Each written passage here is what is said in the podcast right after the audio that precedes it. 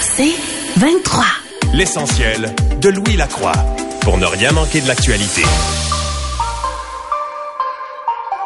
Ce qu'on retrouve dans les différents quotidiens, bien sûr, tout le monde fait sa une avec la réouverture des, frontières qui est pour euh, bientôt. Ça a été accueilli euh, de façon mitigée, mais le fédéral donne une bouffée d'oxygène à l'industrie du tourisme.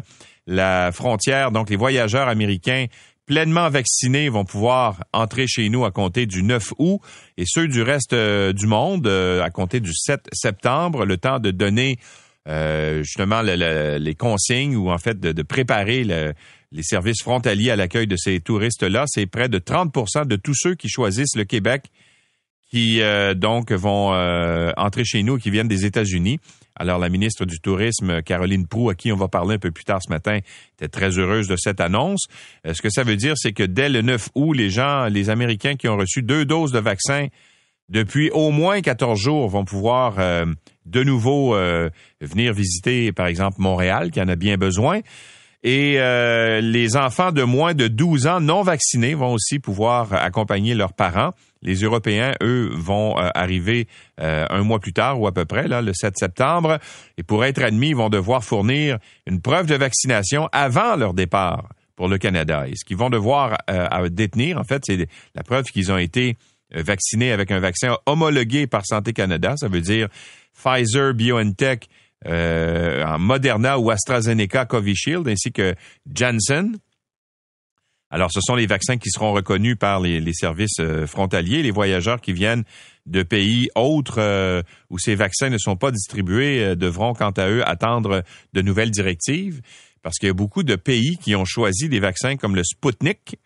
Il y a 70 pays dans le monde qui ont choisi le Sputnik, qui est un vaccin développé par la Russie, et 37 pays qui ont choisi le vaccin chinois, le Sinovac.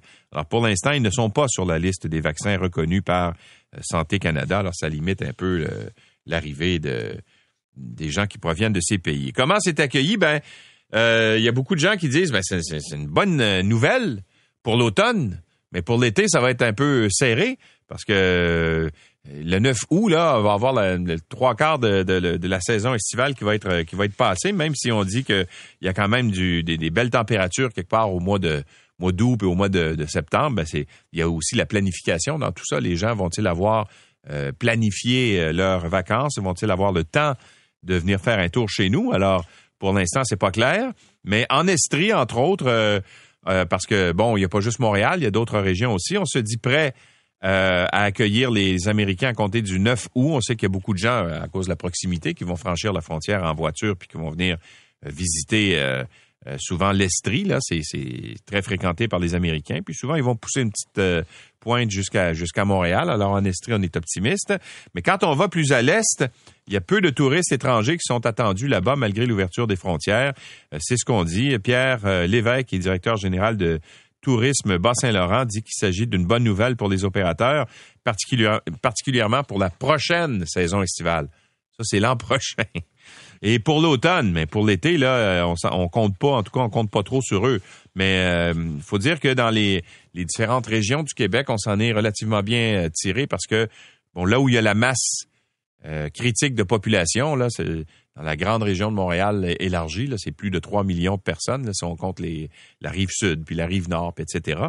Euh, ben, eux, ces gens-là, pour les vacances, sont allés euh, souvent dans le Bas-Saint-Laurent ou en Gaspésie ou Lac-Saint-Jean, etc. Donc, euh, pour eux, c'est plus ou moins... c'est pas c'est un moindre mal si on peut dire mais il reste que Montréal va, va a hâte d'avoir cette bouffée d'air frais euh, provenant euh, des, frontières étrangères. Et euh, tiens, comme un, un malheur, un mal, tu sais, des, fois, tu as des bonnes nouvelles, puis à, côté, tu une... Parce que là, on parle beaucoup de pénurie de main-d'œuvre. C'est difficile de recruter des gens dans l'industrie touristique. Mais là, en Mauricie, ben, ils connaissent un peu ce qui s'est passé au lac Saint-Jean il y a quoi, il y a une semaine, un peu plus d'une semaine. Pénurie d'essence dans plusieurs stations-service là-bas et ça fait pas exception euh, au dépanneur Proxy de, à Saint-Maurice qui s'est retrouvé pendant 48 heures euh, avec des stocks de carburant épuisés. Pourquoi? Parce qu'ils ont du mal à se faire livrer le carburant. Un, il y a, en fait, il y a deux raisons. Selon ce qu'on explique, c'est que les raffineries euh, qui euh, fournissent l'essence, souvent c'est des raffineries de Montréal ou encore Ultramar à Québec, ben eux n'ont pas augmenté le, la production malgré le fait que les gens voyagent davantage au Québec. Alors, donc, s'ils voyagent davantage, ça prend plus d'essence, bien sûr. Alors là, on se retrouve à court d'essence parce qu'il n'y a, a, pas suffisamment de, production. Mais il y a aussi un gros problème de main-d'œuvre chez les transporteurs. Alors là-bas aussi, il y a un ennui avec euh, le recrutement des chauffeurs pour euh, conduire les camions citernes qui vont ensuite amener le carburant vers les stations-service. Et ça a, une a des répercussions, en fait, sur euh, plusieurs compagnies qui ont du mal à se garnir, n'est-ce pas, en essence. Et ça, c'est un autre dossier intéressant. Euh, je vous en avais glissé un petit mot hier parce que j'avais euh, entendu parler de ça un petit peu. Euh, J'en ai glissé un petit mot hier à 7 heures, hier matin, euh, dans la, chronique avec Bernard Sévigny. il va y avoir un concert test sur les plaines d'Abraham. Et au centre Vidéotron, ça va se passer autour du 25 septembre prochain à Québec. Ce qu'on veut faire, c'est deux concerts organisés par et supervisé, si on veut, par l'Université Laval avec un protocole de recherche. Inviter des gens gratuitement. Là, il y aurait 20 000 personnes dans un concert qui se tiendrait sur les plaines d'Abraham, 5 000 personnes dans un autre concert qui se tiendrait au centre Vidéotron. Et là, on veut tester comment la population réagit, comment la, en période de pandémie, justement, durant ces concerts-là. C'est-à-dire que il y aurait un protocole à savoir, bon, les gens vaccinés, le port du masque, pas de port du masque, etc., pour euh, déterminer par la suite s'il y a des éclosions après des rassemblements aussi importants. Et ça permettrait de donner une espèce de, façon de travailler, si on veut, quand il y a des pandémies de, cette de cet ordre-là. De quelle façon on peut organiser des grands concerts ou des grands événements extérieurs et intérieurs en période de pandémie. Là, bien sûr, on parle de pandémie de COVID-19, mais on n'est pas à l'abri d'autres types de pandémies. Alors, essayez d'établir une façon, là, de, un modus operandi, comme on dit en, latin, pour euh, euh, déterminer les modalités de tout ça. Aussi tester peut-être les, fameux outils de test de, de, le passeport vaccinal qu'on veut instaurer. Est-ce que ce serait possible avec un passeport vaccinal d'organiser des événements comme ceux-là? Et est-ce que c'est facile euh, à organiser en ce sens? Est-ce que ça alourdit le processus quand vous entrez sur le site, tout ça? Donc, on aura euh, Caroline Proux, la ministre du Tourisme, avec nous un peu plus tard pour nous donner les détails de ça. Mais en tout cas, c'est des essais qui ont déjà été faits, euh, entre autres, aux États-Unis et en France au cours des derniers mois. Mais là, la situation est différente parce qu'il y a, bien sûr, une une, vaccination qui va être très avancée, rendue au mois de septembre, en tout cas on l'espère, et qui pourrait changer la donne et la façon justement de d'analyser les résultats qui découleront de ces deux expériences. Bon, faisons euh, le point sur euh, justement la pandémie. On en est où là, euh, rendu à cette date? On est le 20 juillet. Est-ce qu'il y a des augmentations? Ben oui, il y a des augmentations si on se fie au rapport que qu'on nous fait ce matin dans le journal La Presse. Euh, le Québec a enregistré une hausse des cas au cours de la dernière semaine. C'est la première hausse depuis le sommet de la troisième vague en avril euh, dernier. Euh, la province a enregistré 511 cas au cours de la dernière semaine contre 478 durant la semaine précédente. Alors ça augmente, mais évidemment, on n'est pas dans les taux qu'on avait quelque part au mois de, mettons, janvier-février, là où c'était vraiment euh, euh, en éclosion. L'augmentation se concentre principalement chez les jeunes adultes, les 20-29 ans, qui affichent une augmentation de 43% du nombre de cas sur une semaine. Les 30 à 39 ans, euh, eux, ont vu leur nombre de cas grimper de 20% en 7 jours. Et à l'inverse, la majorité des autres tranches d'âge affichent une baisse ou une tendance stable. Et ça, ben, c'est justement les tranches d'âge qui sont où on retrouve le plus haut taux, le plus fort pourcentage de vaccination. Alors, il doit y avoir un message là-dedans, je pense. Le nombre de personnes hospitalisées en raison de la COVID-19 a diminué, également aux soins intensifs, et on note que la vaste majorité des personnes hospitalisées ces quatre euh, dernières semaines n'étaient pas adéquatement vaccinées. Alors, il semble y avoir un lien qui s'établit euh, de plus en plus. Le rythme de la campagne de vaccination affaiblit un peu en une semaine. Le Québec administre à l'heure actuelle en moyenne 88 000 doses de vaccins par jour et c'est un rythme inférieur aux 100 000 doses euh, administrées euh, quotidiennement euh, il y a une semaine. Ça demeure élevé, mais ça baisse un peu. Alors, à ce jour, là, il y a 6,2 millions de Québécois qui ont reçu une dose Et il y a 3,9 millions de Québécois qui ont reçu leurs deux doses. C'est 46% de la population. Si, évidemment, les 12 ans et moins ne sont pas vaccinés, alors c'est 53 chez les 12 ans et plus. Alors, ça va assez bien, mais euh, au gouvernement, on aimerait que ça aille un petit peu plus vite. Bon, dans quelques heures, dans, je dirais, à peu près trois heures, Jeff Bezos aura terminé son euh, saut de puce dans l'espace. Et c'est intéressant le point de vue ce matin qu'on donne dans le journal euh, La Presse et l'astrophysicien Robert Lamontagne qui dit qu'il veut, il veut pas minimiser, il veut mettre en, contexte l'exploit, si on veut, ou en fait l'événement de Jeff Bezos, fondateur d'Amazon, qui est l'homme le plus riche du monde, je vous le rappelle, et qui va effectuer aujourd'hui un court vol suborbital dans l'espace. Il va rester à peu près c'est 11 minutes, je pense, là, qui va, qui va voler, euh, qui va être en apesanteur. Et ce que dit euh, Robert Lamontagne, l'astrophysicien, c'est que il dit Yuri Gagarin, il y a 60 ans, est allé quatre fois plus loin et dix fois plus longtemps dans l'espace que ce que va faire Jeff Bezos. Alors, euh, donc, à côté de ce qu'a fait Yuri Gagarin, le vol de Jeff Bezos, c'est un saut de puce. Il va être à 100 km, donc c'est tout juste la limite pour qu'on arrive officiellement dans l'espace. Il va être propulsé là par une fusée, en réalité, avec une capsule au bout. Ça va se détacher, la capsule va aller justement en situation suborbitale et retomber sur Terre ensuite. Bref, euh, c'est euh, euh, c'est exactement le même principe que ce qu'on faisait il y a 60 ans. Et donc, là, pour cette fois, ben, c'est un espèce de divertissement pour milliardaires, là. Mais évidemment, derrière tout ça, il y a des, des considérations commerciales parce qu'on aimerait que les gens très riches puissent se payer ces vols-là. Donc, il y a des impératifs commerciaux là-dedans. Mais on signale aussi que pour l'avancée de la recherche spatiale et pour la démocratisation, si on veut, des vols spatiaux, ben c'est, c'est pas mauvais parce que ça permet de développer des technologies moins chères.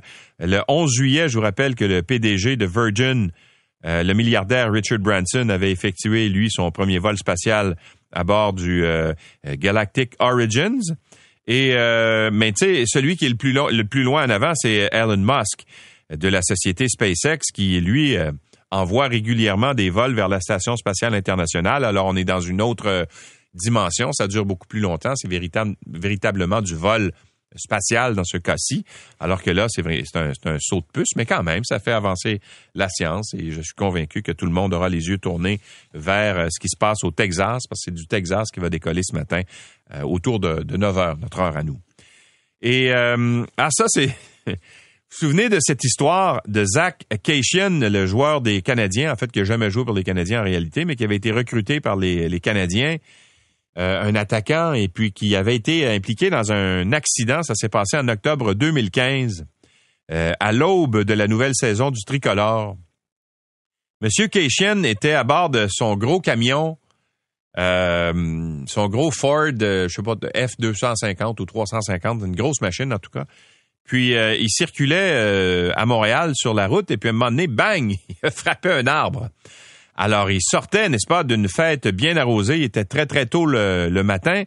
Et puis euh, il avait été blessé dans des circonstances assez mystérieuses. Alors c'était dans le, quartier Notre-Dame-de-Grâce.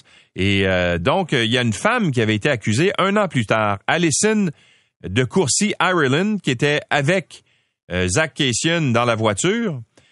Et euh, donc, il y avait eu des témoignages contradictoires euh, parce que l'autre dame qui était, parce que M. Euh, Cation était avec deux dames dans le camion. L'autre dame avait dit que c'est Cation qui conduisait, puis à un moment donné, il s'est endormi au volant parce qu'il était en état d'ébriété, puis il est rentré dans un arbre, puis les deux femmes auraient forcé fort pour le mettre sur la banquette arrière, puis c'est ensuite Allison de Courcy, Ireland, selon euh, le témoignage de l'autre fille qui était impliquée là-dedans, qui avait, euh, pris sa place euh, pour se mettre au volant, puis elle avait un taux d'alcoolémie, selon un premier test qui avait été fait, de 117 mg. C'est deux fois la, limite permise, ou à peu près. Alors, donc, il y avait eu des accusations portées contre elle un an plus tard, et là, elle disait que c'est elle qui conduisait, mais qu'elle était. Puis, puis alors là, il y, a, eu le dénouement de ce procès hier, de ce deuxième procès, parce que il semble que les analyses qui avaient été faites, la deuxième analyse n'avait pas été signifiée en temps euh, régulier, en temps normal. On aurait dû le faire en dedans de six mois, puis finalement, ça lui a été signifié au bout d'un an. Alors, une technicalité fait en sorte qu'elle est maintenant euh, euh, acquittée de cette accusation-là. Elle qui a refait sa vie, n'est-ce pas, et qui a maintenant trois enfants. C'est donné parce que depuis 2015, trois enfants, c'est ça va vite quand même, la famille quand même. Quand on veut, on peut, dit-on. Et tiens, je vais terminer avec euh, cette euh, cette information. Ça devrait arriver aujourd'hui là, euh, si tout se passe comme prévu.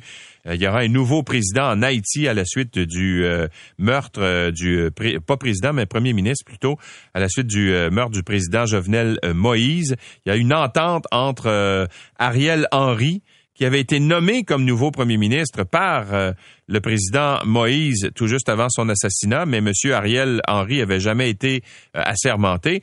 Et euh, le Claude Joseph, l'ancien premier ministre ou le premier ministre actuel, mais qui va devenir l'ancien au cours des prochaines heures, en serait venu à un accord avec Ariel Henry pour que ce dernier puisse prendre le pouvoir là-bas du gouvernement et donc organiser des élections le plus rapidement possible. Alors, c'est un changement de pouvoir qui survient euh, là-bas. Et pendant ce temps, dans le journal La Presse, un dossier très intéressant. Vous vous souvenez, on a parlé de euh, Christian Emmanuel Sanon, l'homme qui était qui est accusé en fait par les autorités euh, haïtiennes d'avoir recruté le commando qui a tué le président haïtien Jovenel Moïse. Eh bien, il semble que ce monsieur-là faisait la promotion de sa candidature à la présidence à l'aide de noms de nombreux résidents du Québec qui, font partie de la diaspora haïtienne à Montréal notamment. Alors, euh, euh, l'ex-candidat à une élection provinciale, euh, une ancienne militante du Parti conservateur, des enseignants, des entrepreneurs, des artistes, des professionnels de la santé, la liste des appuis dont se vantait Christian Emmanuel Sanon euh, est longue euh, et, et, surtout fausse, parce qu'il se serait servi de ces noms-là pour faire sa propre promotion. Et eux disent, on n'a jamais été, on n'a jamais donné notre accord à ça. Et donc, euh, lui, il se dit médecin et pasteur, Christian Emmanuel Sanon, mais on sait maintenant qu'il n'est pas vraiment médecin. Alors, en tout cas, il a été arrêté là-bas. Est-ce que c'est un bouc émissaire? C'est le grand mystère entourant justement cette euh, arrestation euh, pour euh, avoir organisé, soi-disant, ce commando. L'essentiel de Louis Lacroix pour ne rien manquer de l'actualité.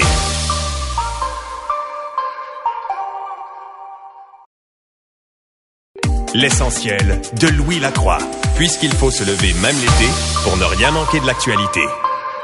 Raymond Bachand est président de la Conférence économique de l'industrie touristique québécoise et ex-ministre des Finances du Québec. Bonjour, Monsieur Bachand. Bonjour, M. Lacroix. Alors, est-ce que c'est... Euh, ben, d'abord, j'ai l'impression que c'est accueilli avec soulagement de la part de l'industrie touristique, mais est-ce que c'est pas trop peu, trop tard pour cet été? Euh, alors, vous avez raison, je dirais bravo. Enfin, enfin, on va pouvoir planifier ce qui va se passer. Et on pourra en venir puis parler de parler de l'automne. Euh, mais pour cet été, oui, l'été est foutu, comme je dis, parce que tout ce qui est organisé, c'est un peu foutu. Tout ce qui est improvisé, c'est le vous êtes là, vous décidez d'aller passer un week-end, oui, peut-être qu'on va en avoir euh, au mois d'août, mais la grande saison touristique qui commence d'ailleurs avec le Grand Prix, euh, même la conférence de Montréal, le Grand Prix, nos grands festivals, etc. Euh, les Américains après ça qui viennent pour voir les baleines à en Gaspésie à Québec, c'est vous planifiez vos vacances quelques semaines d'avance. Alors, la frontière était fermée, il n'y avait aucune prévisibilité, cette partie-là. elle est foutue, puis on parlera de l'aide financière qu'on demande qui continue. Ceci étant, la bonne nouvelle, c'est qu'enfin, il y a une prévisibilité. Les États-Unis le 9 août, la France et les pays, les autres pays du monde le 7 septembre. Alors, tous nos, agences de voyage qui organisent des groupes, tu sais, les Français, ils, viennent, ils viennent voir les couleurs, ils viennent faire de la motoneige, les congrès d'affaires, les réunions. Tout, ces, tout ça, ben, ça peut recommencer à être planifié. On est en train de s'éliminer de la carte, de la map, comme on dit. Euh, parce que les gens disent bon ben le Canada c'est trop imprévisible, euh, on va faire nos sorties. Il y a des groupes d'entreprises en France là, qui, il y a des comités d'entreprises qui font des voyages. tout ça maintenant peut recommencer à être planifié à partir de à partir du mois de septembre. Mais la question, c'est une, bonne nouvelle. Quand j'ai entendu ça moi hier, une des questions qui m'est venue en tête, c'est de, de me dire c'est bien beau, mais euh, il faut que les Américains le sachent Euh, que les Européens le sachent également, parce que là, ils sont dans, ils ont dans l'esprit, euh, la population américaine a dans l'esprit qu'on peut pas y aller au Canada.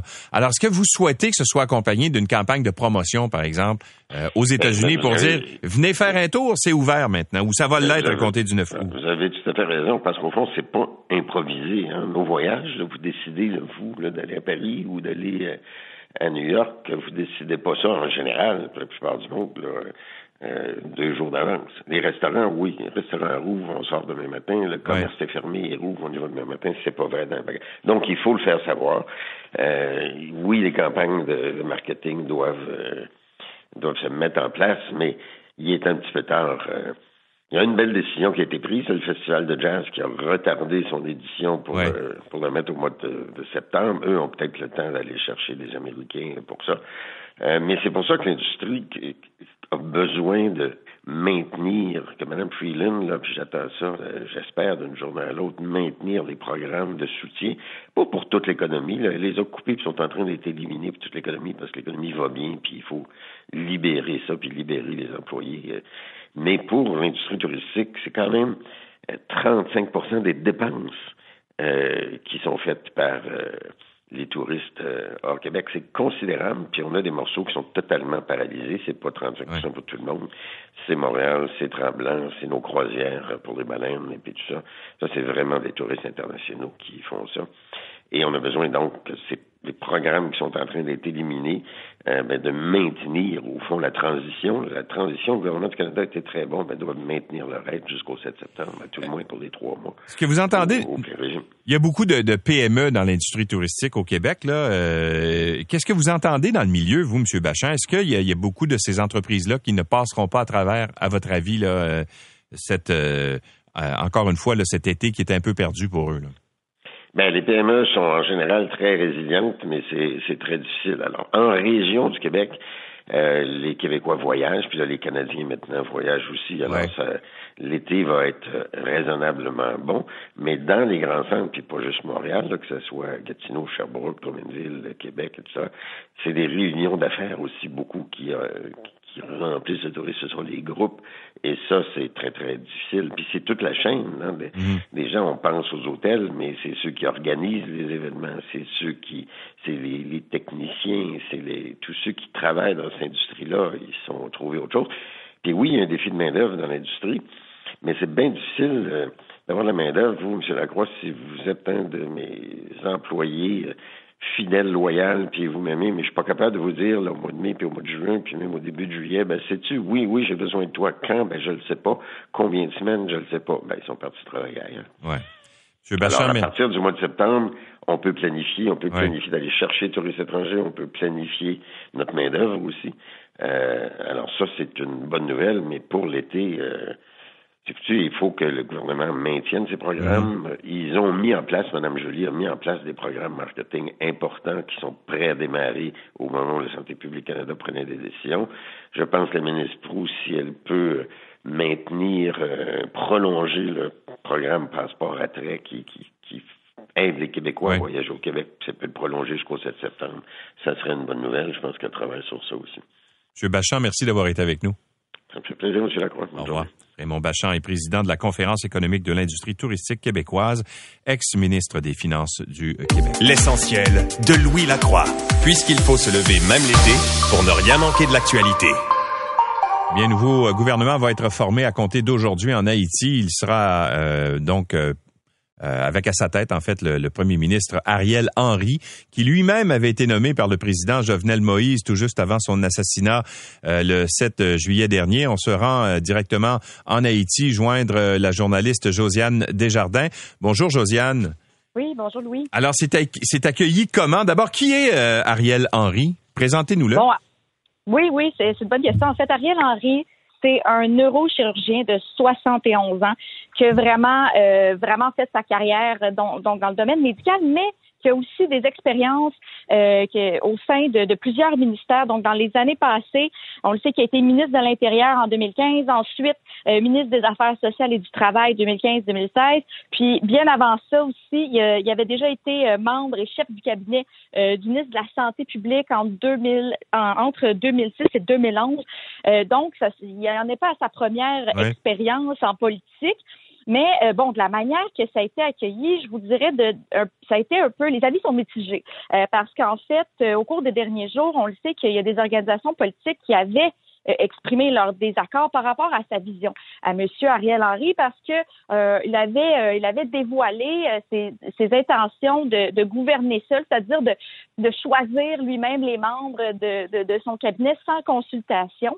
Et là, ben on le sait que aussi le corps groupe, donc les gens qui sont les ambassadeurs du Canada, des États-Unis, de plusieurs pays européens aussi, qui ont vraiment bien spécifié au cours du week-end leur désir de voir un, un gouvernement qui serait consensuel et inclusif. Et donc là, ben oui, donc c'est euh, c'est lui qui prend la relève, Ariel Henry, dès aujourd'hui. Euh, à partir du jour 1, donc au lendemain de l'assassinat de, Jovenel Moïse, c'était Claude Joseph qui avait déjà été premier ministre, qui avait démissionné, donc euh, même pas une semaine avant les événements, et là, ben, qui était comme revenu, euh, qui avait pris les commandes, et euh, ça, ça l'avait suscité évidemment beaucoup de questions. Là, bon, bon, c'est ça en temps de crise, tout ça, donc là, les, jours ont passé, et évidemment, on le sait que le, président, c'est, il avait nommé donc Ariel Henry à peine euh, à peine deux jours avant, avant qu'il soit assassiné. Donc c'était c'était lui qu'on voulait avoir euh, justement euh, dans ce dans ce poste-là de premier ministre, mais il n'avait pas encore été mhm. installé officiellement. Mais justement, je vous posais la question de savoir comment comment c'était accueilli parce que bon, c'était le choix de Jovenel Moïse, mais lui-même Jovenel Moïse ne faisait pas l'unanimité dans la population, était très très critiqué. Alors c'est est-ce qu'il y a ce même sentiment-là que c'était un peu l'héritage de Jovenel Moïse? Euh, oui, en quelque sorte, c'est sûr qu'il y a beaucoup de gens aussi, comme par exemple Claude Joseph, qui va retourner à son poste de, ministre des Affaires étrangères. Donc, les gens qui sont au pouvoir, il y en a plusieurs, c'est les, c'est les mêmes. Donc, euh, oui, puis les, on sait que les défis sont immenses en ce moment en Haïti. Puis depuis bien avant, donc l'assassinat, euh, depuis des mois, on vivait un climat d'insécurité vraiment très prenant, surtout dans la capitale, à Port-au-Prince. Donc, beaucoup de gens qui n'osaient pas sortir de la maison une fois le soleil couché. Puis aussi, ben, il y, a certaines journées où c'était c'était vraiment difficile de, de pouvoir sortir et de pas être pris dans des manifestations où euh, vraiment, euh, c'est sûr que le, ça, le climat était déjà euh, très tendu. Et là, ben, c'est ça, on, se trouve avec une nouvelle crise, donc crise, crise d'instabilité politique. Il y a aussi une crise alimentaire, une crise sanitaire également mhm. euh, en, Haïti en ce moment. On, vient tout juste, Louis, là, de recevoir la semaine dernière 500 000 doses de Moderna, mais l'opération, la, vaccination de masse n'est pas encore commencée. Donc, euh, ça aussi, c'est quelque chose qui va devoir être mis en place, être organisé. Dans quelles conditions? Comment ça va se dérouler euh, avec avec toutes les, les, les incertitudes qu'on a en ce moment euh, aussi par rapport euh, aux institutions et l'organisation au niveau politique. Bon, on, on, s'est parlé, je pense, c'est la semaine dernière, et les gens étaient très craintifs de sortir à l'extérieur, entre autres choses, ou de, de ils faisaient des provisions, restaient beaucoup dans leur résidence, craignaient pour leur sécurité. Est-ce que c'est revenu un peu plus à la normale une semaine plus tard? Oui, ben ça, euh, heureusement, on sent qu'il y a eu un retour à la normale, donc reprise des activités économiques. Euh, surtout, bon, c'est, on, on dit que les gens, euh, c'est ça, l'insécurité, c'est surtout concentré dans la région métropolitaine, donc Port-au-Prince et les environs.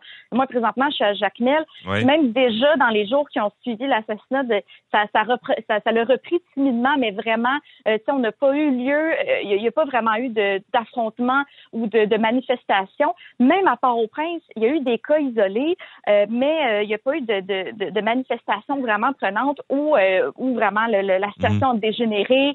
Euh, mais c'est vrai, il y, a, quand même y a quand même toujours cette, cette crainte-là qui, qui, est dans l'air. Tu sais. Puis en fait, c'est tellement imprévisible, oui. C'est ça que c'est ça que je voulais dire parce que c'est, je pense que c'est le meilleur mot pour qualifier comment comment ça se passe aussi depuis des mois. Des fois, on, on annonce, il y a des, des, des partis de l'opposition politique, des groupes qui annoncent des manifestations ou même des gangs armés Et là, on se dit, oh mon Dieu, demain, ça va vraiment être difficile. Euh, mais là, finalement, ça arrive pas. Là, on, est toujours un petit peu sur le qui-vive avec ça. Oui. mais ça, demeure d'insécurité, mais au moins, les gens ont recommencé un peu à, vaquer à leurs occupations puis à reprendre euh, justement l'activité économique. Mais Josiane, merci beaucoup. Restez en sécurité.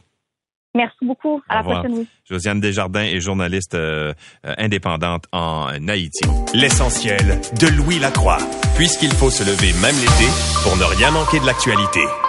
Le fondateur, dans une heure, en fait, le fondateur d'Amazon, Jeff Bezos, va s'envoler en orbite à bord euh, du vaisseau New Shepard. Il s'agit du euh, premier vol habité de son entreprise Blue Origin, un peu plus d'une semaine après celui de Richard Branson, euh, qui était s'est envolé sur sa fusée à lui, en fait, sur son, son engin à lui. Alors, c'est du tourisme spatial qui est impressionnant, mais il y a un point de vue intéressant que j'ai noté ce matin de l'astrophysicien Robert euh, Lamontagne qui dit c'est bien beau, mais il y a quelques années ou il y a 60 ans, on avait fait encore mieux. Bonjour, Monsieur Lamontagne. Bonjour. Alors, c'est intéressant votre point de vue lorsque vous comparez justement le vol que va faire Jeff Bezos ce matin avec celui du premier vol dans l'espace d'un humain, là, celui de Yuri Gagarin. Euh, c'est pas un exploit si grand quand on le compare à ça, n'est-ce pas? Ben oui, et, et, et, je vais me permettre de vous corriger euh, lorsque vous avez parlé justement de Jeff Bezos qui euh, euh, va se mettre en orbite autour de la Terre. c'est même pas le cas.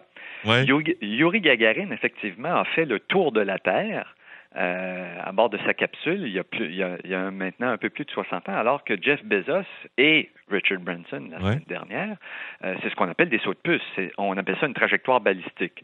Vous, vous montez très haut, vous atteignez la limite de l'espace, et ensuite vous redescendez. Vous ne faites pas le tour de la Terre, donc vous êtes euh, techniquement dans l'espace pendant 5, 6, 10 minutes tout au plus. OK, donc il n'y a pas d'orbite, c'est ce que vous dites. La correction que vous faites, c'est que effectivement, vous avez raison, il va pas être en orbite, il va pas tourner autour de la Terre euh, en, en apesanteur, il va redescendre par la suite. Et rapidement. Exactement. Alors donc, ils vont, euh, les, lui et ses passagers, et c'était la même chose avec Richard Branson, et on a vu les images, ils vont euh, vivre l'expérience de ce qu'on appelle la microgravité, l'apesanteur, pendant quelques minutes. Et ensuite, ben, on revient au sol. Euh, donc, euh, bon, les stratégies pour revenir au sol sont un peu différentes là, dans, dans, dans, les deux euh, les, les, les, deux projets, mais on, on, revient au sol un peu comme on est parti.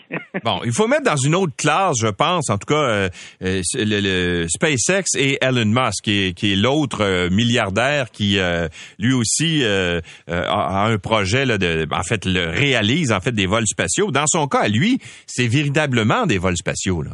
Oui, tout à fait. Euh, euh, Elon Musk, euh, et, et, ce depuis un an au moins, Elon Musk, à mes yeux, a, si on peut dire, gagner la course des milliardaires.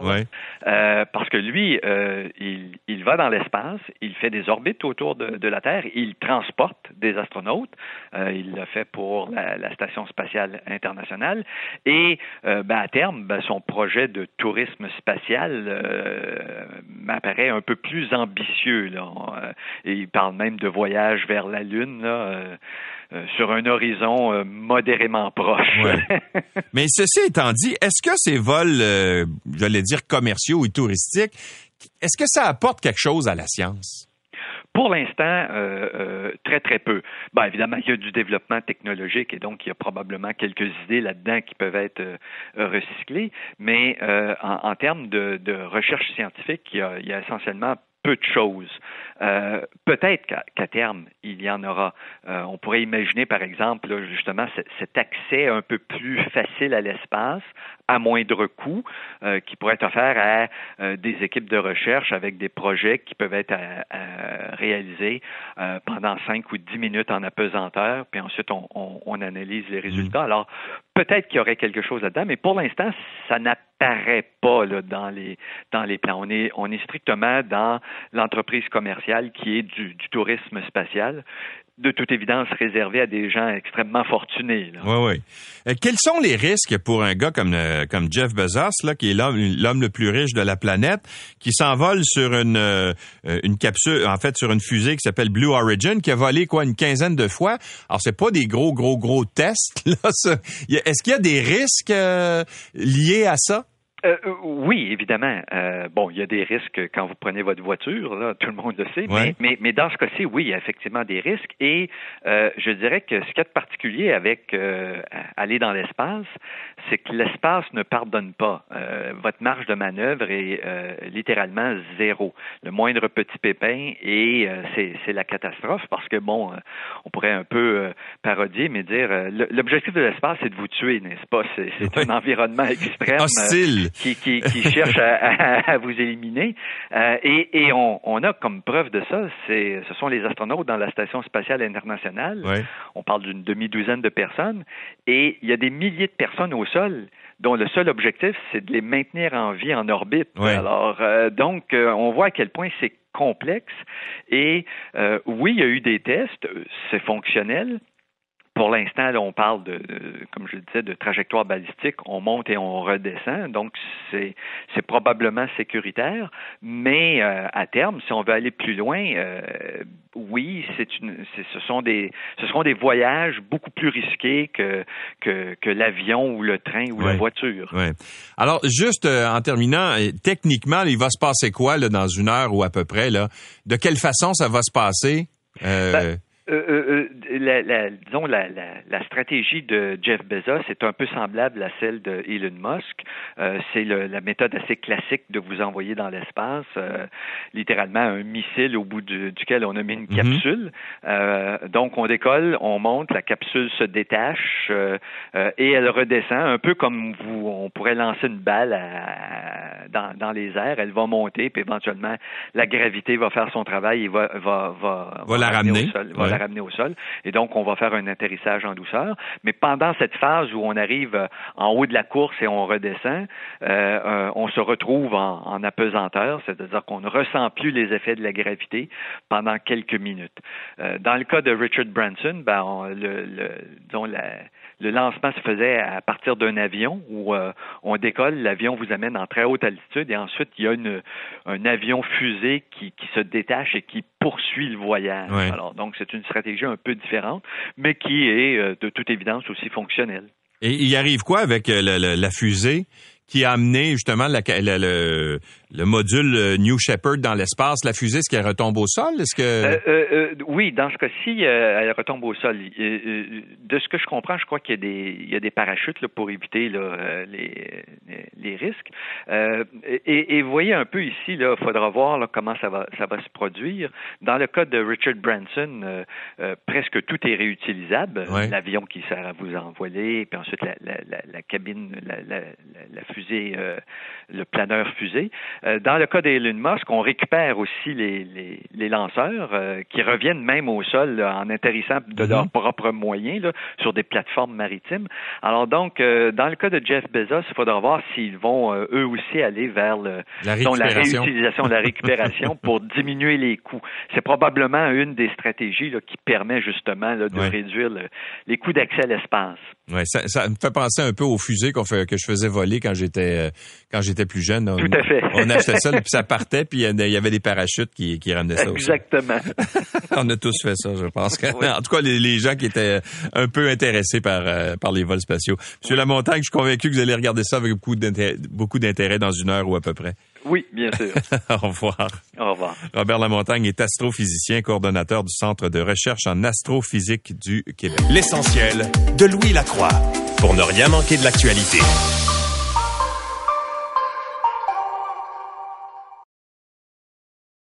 L'essentiel de Louis Lacroix, puisqu'il faut se lever même l'été pour ne rien manquer de l'actualité. Eh bien, euh, l'Islande s'est lancée dans un espèce de projet pilote assez prometteur. Ils ont pris 2500 de leurs employés, euh, de ce que je comprends, c'est des employés de l'État, euh, dans 100 lieux de travail et ils ont participé à des essais pour tester la semaine de quatre jours. Donc, euh, sans euh, baisser leur salaire, ils, ils, ont fait passer leur semaine de travail de 40 à 35 heures. Et ce qu'on s'est rendu compte, c'est qu'en bout de ligne, il n'y a pas eu de perte de productivité. Alors, est-ce que l'avenir euh, réside dans la semaine de quatre jours? Euh, Jean-Nicolas Reit est professeur euh, en comportement organisationnel à l'Université McGill. Bonjour, bonjour, Monsieur Reit. Bonjour. Alors, vous avez sans doute observé cette expérience-là avec beaucoup d'intérêt.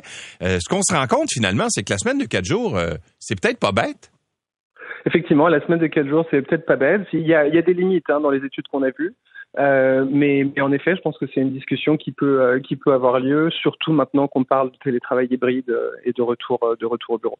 J'aimerais ça qu'on essaie de faire une historique. Comment ça se fait qu'on travaille cinq jours? Qui a fixé là, dans, dans l'histoire de l'organisation du travail qu'une semaine de travail normale, c'est cinq jours? Henry Ford, dans son, dans son usine, avait dit qu'une semaine de travail, c'était du lundi au vendredi pendant 40 heures. Voilà. Et on est tous restés sur ça, et donc c'est quelque chose qui est complètement arbitraire. Euh, et effectivement, ce qui est assez intéressant, c'est qu'il y a tellement de choses qui ont changé dans le monde moderne. Vous regardez par exemple la productivité des employés depuis les années 80, ça a doublé, et pourtant on travaille toujours le même nombre d'heures. Euh, qu'est-ce que ça pourrait changer? En fait, quand euh, on amène la semaine de quatre jours, qu'est-ce que ça peut changer? Quels sont les bienfaits que ça peut amener aux travailleurs et aussi à l'économie? Alors euh, là, c'est là en fait où il faut faire attention, c'est-à-dire que ça dépend vraiment de la façon dont c'est fait.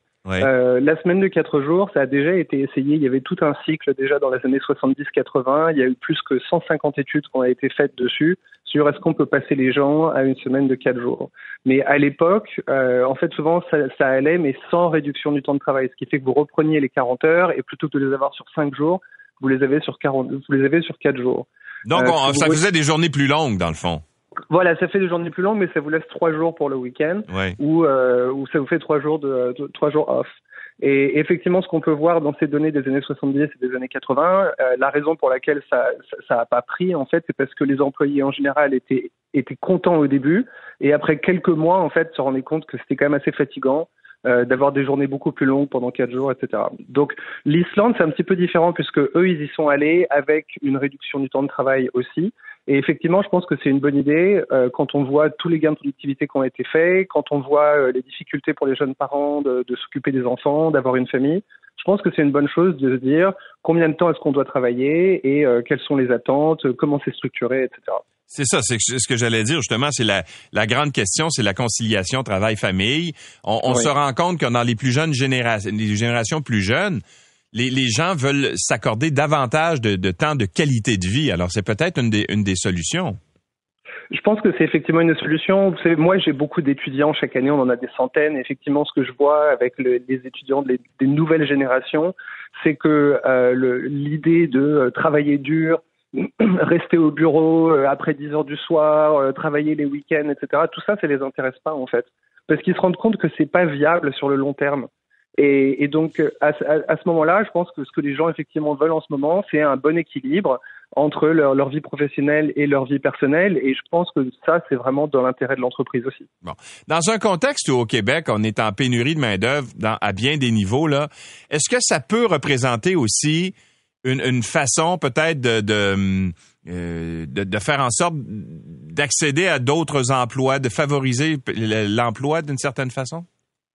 Euh, ça peut effectivement euh, aider à favoriser l'emploi. De toute façon, euh, une semaine de quatre jours ou un, temps partiel et du travail hybride, ça va.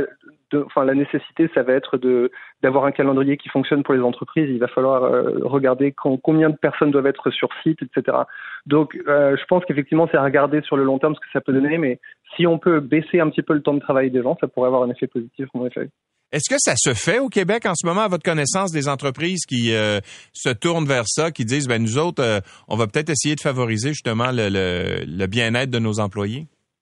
Mais en fait, je pense que ça va se passer maintenant. Si vous regardez, euh, je fais beaucoup de recherches sur ce que les PDG disent et je suis à peu près 200 PDG canadiens sur ce qu'ils disent à leurs investisseurs.